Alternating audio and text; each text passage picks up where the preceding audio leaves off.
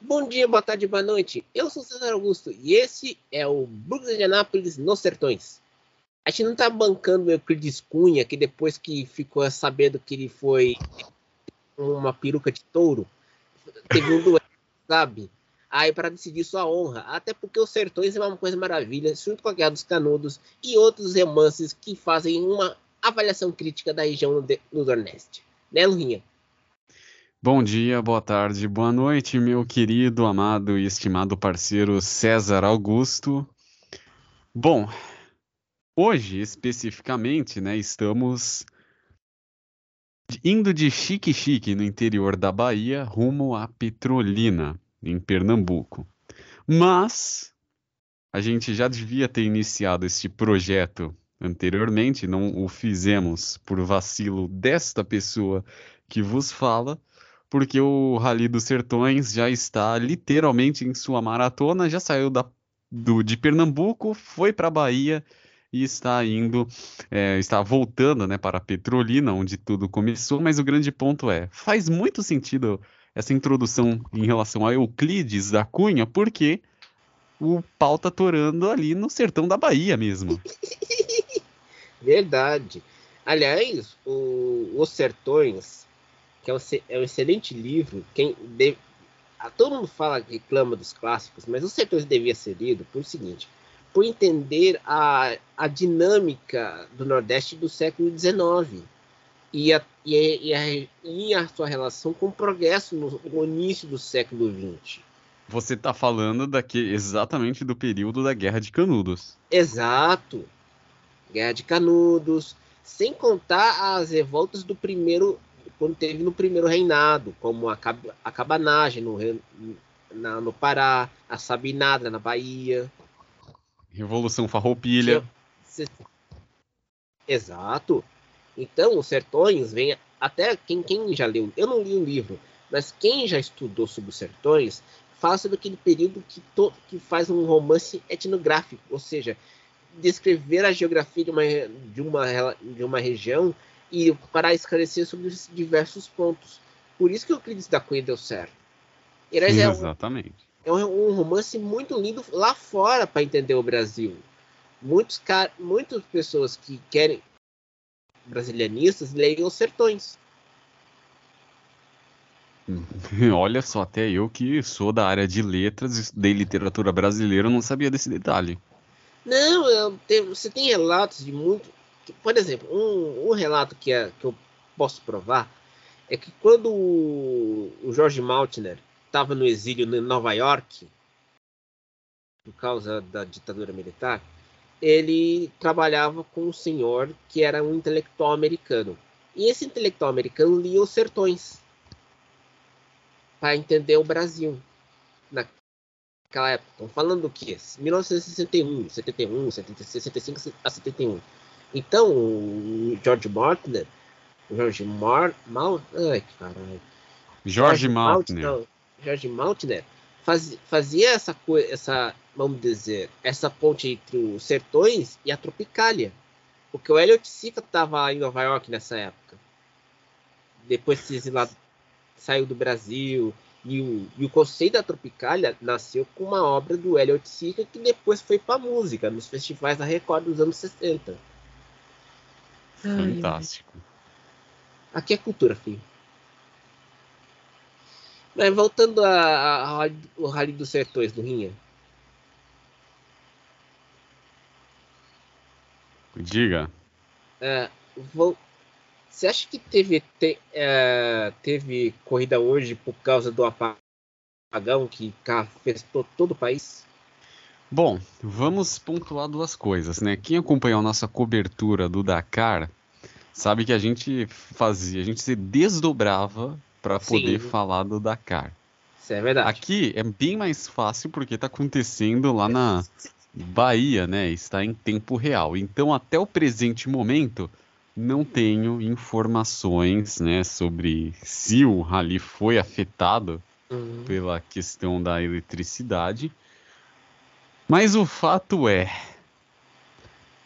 se muitos dos pilotos presentes estarão no Dakar de 2024, uma coisa é certa: eles vão continuar dando show. Falo isso pelo Mason Klein, piloto americano das motos, que está simplesmente arrebentando. E sem contar que muitos usam sertões para treinar para o próximo Dakar, né? Exato. Porque vale lembrar, né? Eles estão na fase maratona. Vamos deixar bem claro. O que, que é a maratona no Rally dos Sertões? Ontem e hoje foram os dois dias da maratona. Que os pilotos e equipes eles vão, eles vão dormir, vão passar a noite, a madrugada, num acampamento itinerante. Ou seja, vão armar, em, vão dormir em barracas, efetivamente. E ao fim do dia, os competidores não poderão receber qualquer ajuda externa. Os inscritos de todas as categorias, quadriciclos, motos e UTVs, terão meia hora para a manutenção dos veículos com as ferramentas que ele tem, sem ajuda externa. Isso tudo, lembrando, foi ontem.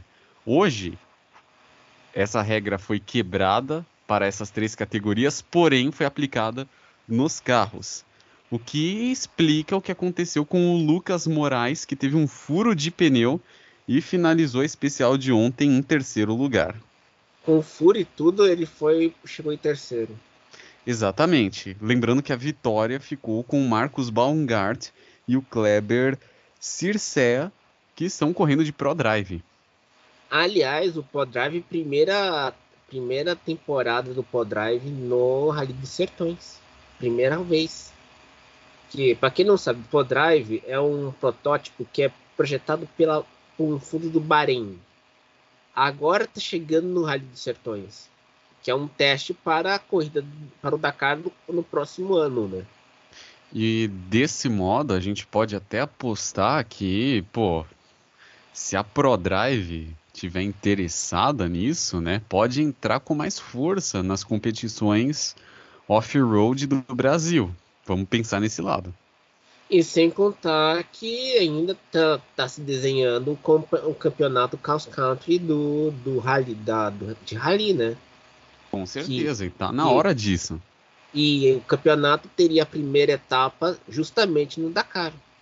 Aí inclui o rally da Mauritânia, Marrocos e o rally dos Sertões, precisa ser incluso, mas aqui no Brasil a gente tem que lembrar que o rally tem aquela má fama depois da tempo, da, do desastre do do, da etapa da BRC de 82 no Rio de Janeiro.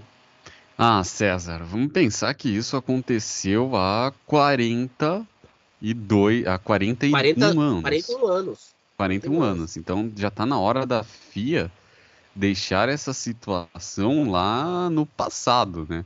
Não, é, e outra, o Rally dos Sertões mostrou que o Brasil tem uma capacidade de organizar um rally bem feito. Eu acho que está na hora de ter uma etapa, vamos dizer assim, no Brasil. Um Radical Scout no Brasil é, é, excelente. Mas aqui na América do Sul, o grande problema não é o Cross Country, é o rally de carro comum, da BRC, por exemplo. É o rally que você fala de. Eu ia falar regularidade, mas o Rally dos Sertões é um rally de regularidade, né? Você eu tô tá falando, falando daquele rally de você do carro que você compra ganha no domingo e vende, vende na segunda. Exatamente. E, porque, ah, para quem não sabe, o, no WRC já tentou Brasil, deu certo um tempo na Argentina e agora está no Chile. Para na América do Sul, na, excluindo o México, que vez outra volta o calendário. Bem que poderiam tentar no Peru, né? Ah, no Peru não dá certo. Eu, estabilidade política, meu amigo. Não, mas o Dakar já aconteceu no Peru, o último, na América do Sul, em 2019. Não, mas lá o Dakar no Peru até deu certo, mas era aquela coisa, você tinha que.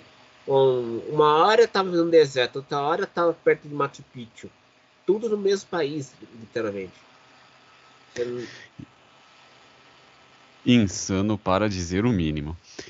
Bom, eu quero de, deixar, ah, eu quero deixar aqui alguns comentários, né, sobre a situação que aconteceu, né, na primeira perna da maratona. Lembrando que hoje a gente está tendo a segunda perna, né, que foi o, o que aconteceu com a dupla Ginter Hinkelmann e Fabrício Bianchini, né?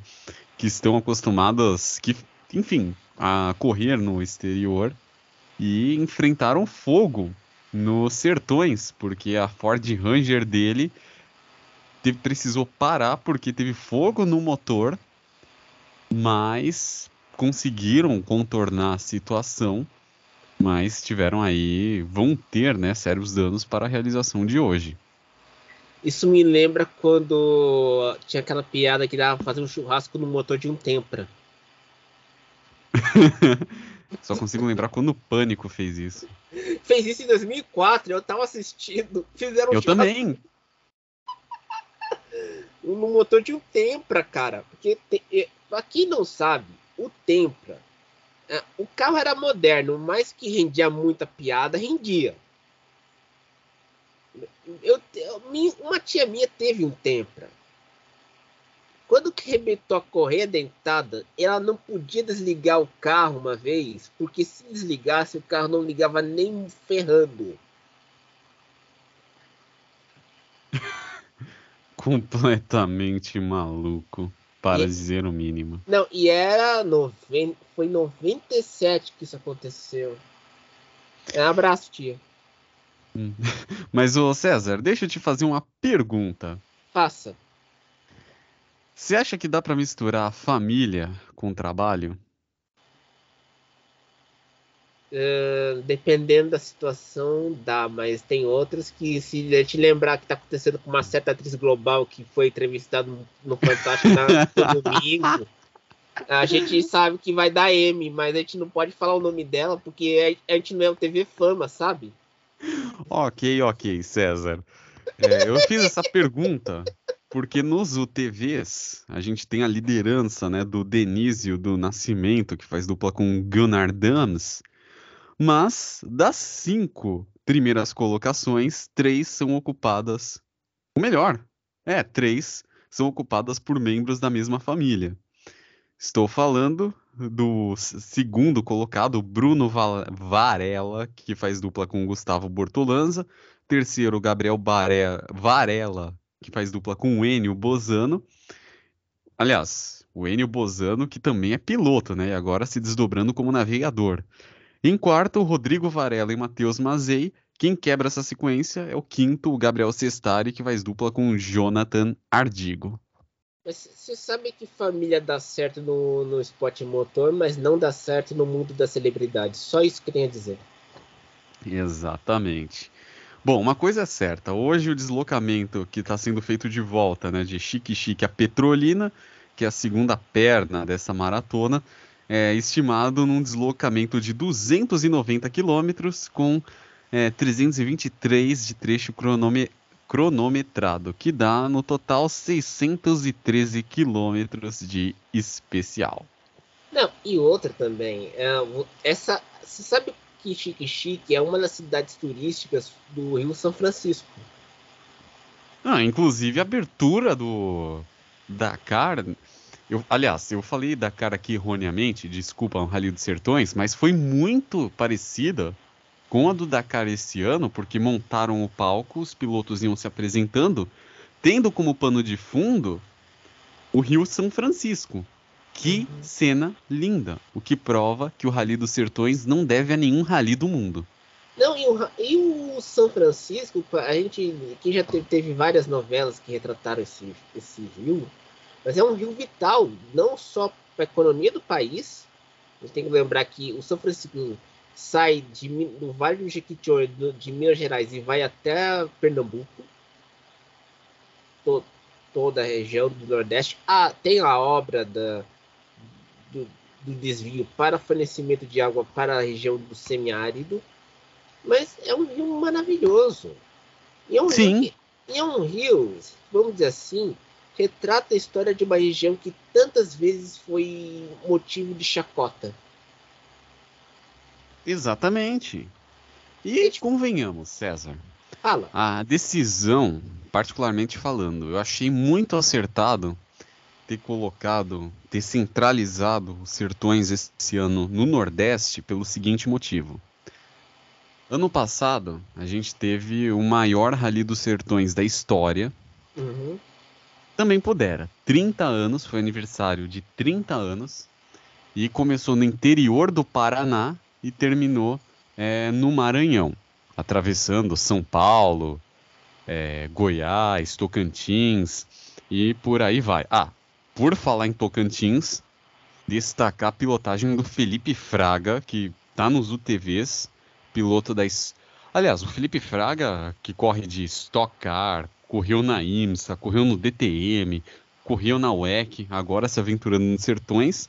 Ele tem sido muito regular nos UTVs, mantido aí o quinto lugar. Nessa última especial foi quinto, ele que faz dupla com o Gabriel Dallagnol.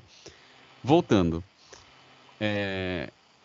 é compreensível que por ter sido uma data comemorativa, eles colocaram toda essa distância, Uhum. atravessando, literalmente atravessando o Brasil. Uhum. Mas é melhor que seja no Nordeste por vários fatores.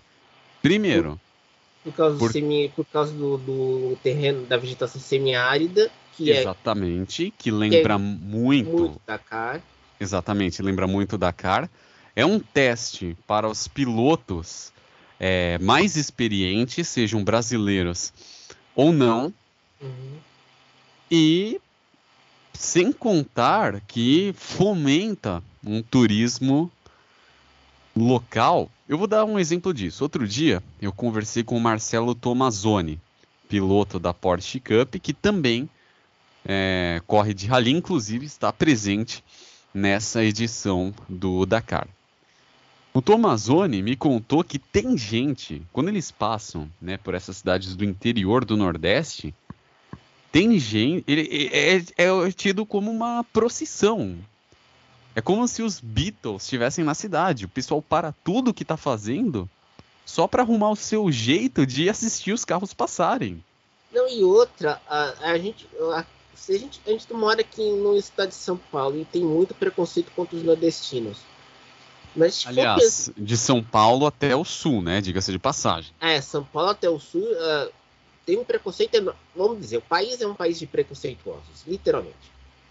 Mas você vê uma coisa. Se você falou que. Você tem razão de falar, porque muitos, muito, a população acompanha o rally, é porque é uma forma de entretenimento para aquela gente. Pô, se, a gente, se deu aquela encrenca que deu com o filme do Kleber Mendonça Filho, Bacurau, por causa que falou de fez uma, uma crítica muito pesada e sensata sobre isso.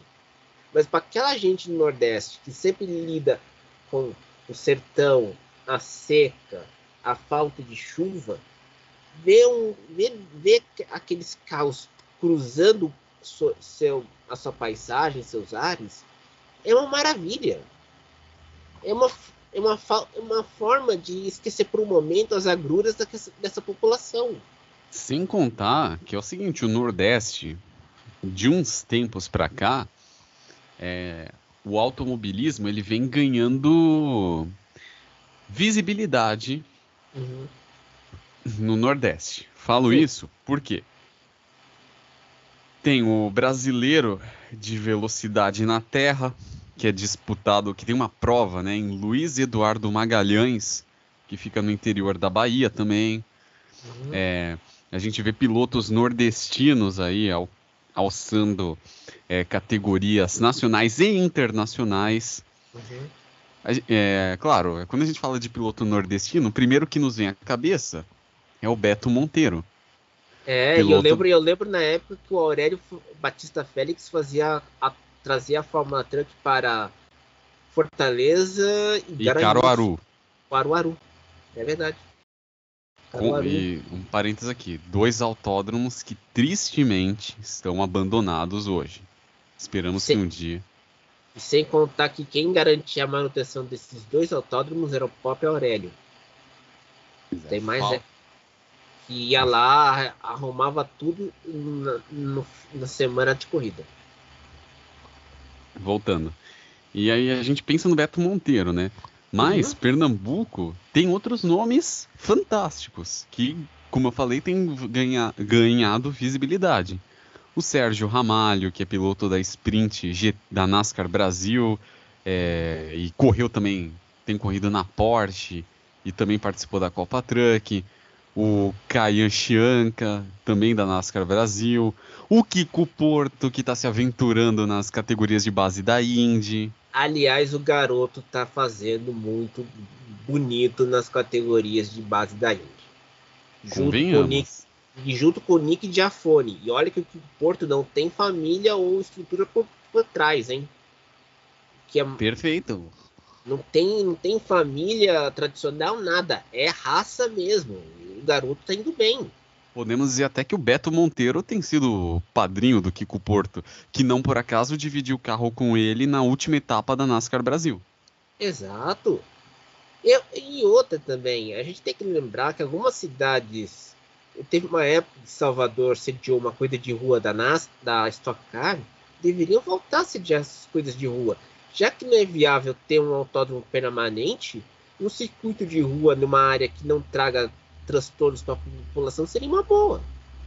Ainda mais tendo uma cidade como Salvador, talvez é. esteja exagerando aqui, mas seria uma Surfers Paradise brasileira. Não, e é uma Surfers Paradise brasileira, literalmente, porque se você organizar lá, quem, quando teve corrida da Stock Car lá em Salvador, era uma corrida bonita, só que tem que lembrar, era a época que a Globo colocava corrida de manhã como uma atração do esporte espetacular.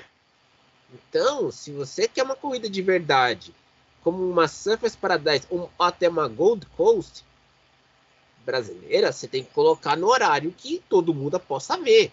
Exatamente. Não adianta você colocar de manhã, de manhãzinha. Você coloca no horário do almoço ou horário da tarde. Dá para fazer corrida lá em Salvador, sim. Como a Stock vem fazendo ultimamente, né? Nesse horário. Exato. É, é, tem que lembrar.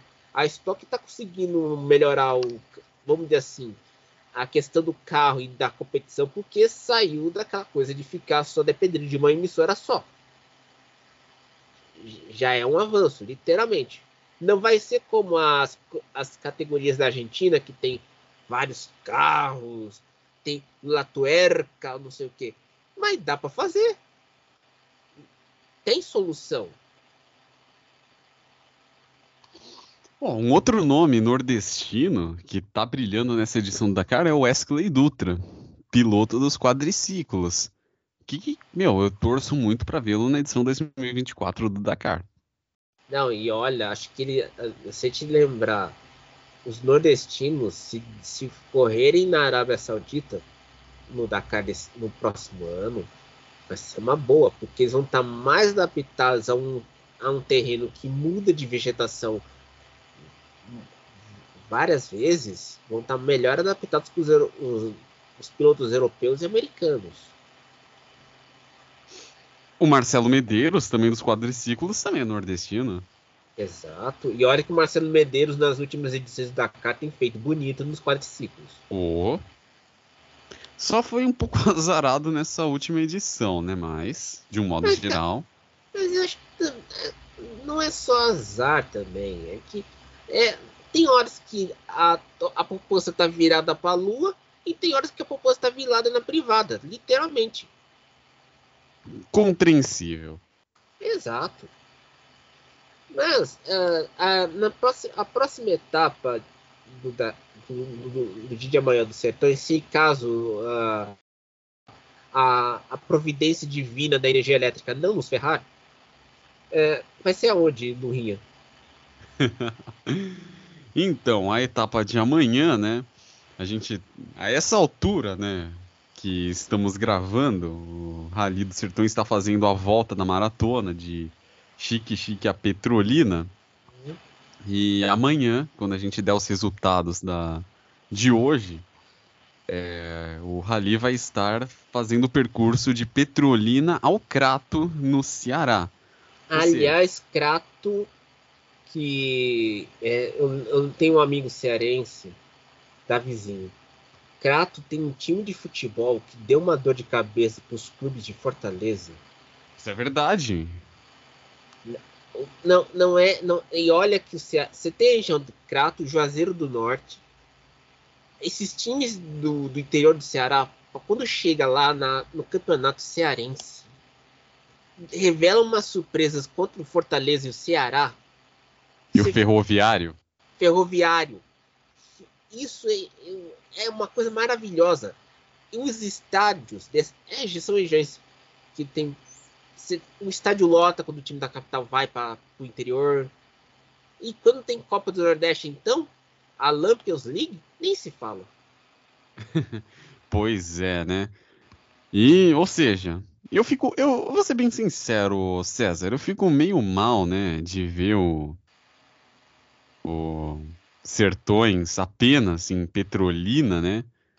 Acho que Pernambuco poderia ser melhor aproveitado, tem mais pelo menos duas cidades, mas é, estando fazendo esse percurso é, de Petrolina ao Crato, é, que dá no total 200, perdão, 494 quilômetros, é a premissa de que seja algo simplesmente incrível. Não, incrível e outra. A gente tem que lembrar que eu acho que nas próximas edições do Sertões, se ficar no Nordeste, incluir mais as cidades pernambucanas e também incluir outras cidades do semiárido, região de Alagoa, Estados de Alagoas, Rio Grande do Norte, Paraíba, Sergipe, Ceará, que já tem Crato. Mas dá para incluir essas cidadezinhas, esses estados que até são pequenos, a gente pensa no tamanho, mas tem muita história lá. Com certeza. E, as, e essas histórias precisam ser contadas. Oh. Eu vou dizer uma coisa que vai fugir do assunto. Mas você sabe quem foi um dos caras que deu um pontapé inicial para o movimento das diretas já? Quem? Teotônio Vilela. Era senador de Alagoas. Era usineiro. E coincidentemente, dá o nome à avenida que corta o autódromo de Interlagos. Exato. Porque, para quem não sabe, o Teotônio Vilela era conhecido como menestrel do, de Alagoas por ele ter, na época que ele organizou a questão da anistia, ele visitou todas as prisões onde estavam presos políticos e quando saía dizia: não há presos, não existe preso político. Ele, ele dizia: são jovens que estão lutando por liberdade. Aliás, tem uma biografia que escreveram sobre ele, o jornalista Carlos Macri, que é um jornalista que trabalhou muito na época em Brasília, na época ferrado da ditadura, que retrata bem essa história do, do Menestrel que e ele inspirou a Fábio Belém cantar o hino nacional. E ele morreu um, meses antes do, do primeiro comício das diretas. Ela cantar o hino nacional ao som do. Som, junto com o piano. Que demais. Exato. E tem uma edição do canal Livre da Bandeirantes nos anos 80 que ele falava sobre democracia. E era na época que a Band tinha uma, uma coisa que chegava perto da Globo, literalmente. Não tinha audiência, mas a qualidade chegava perto. Então ele falava, ele falava muito sobre isso. Se vocês acharem no YouTube, vocês vão entender o que eu tô falando.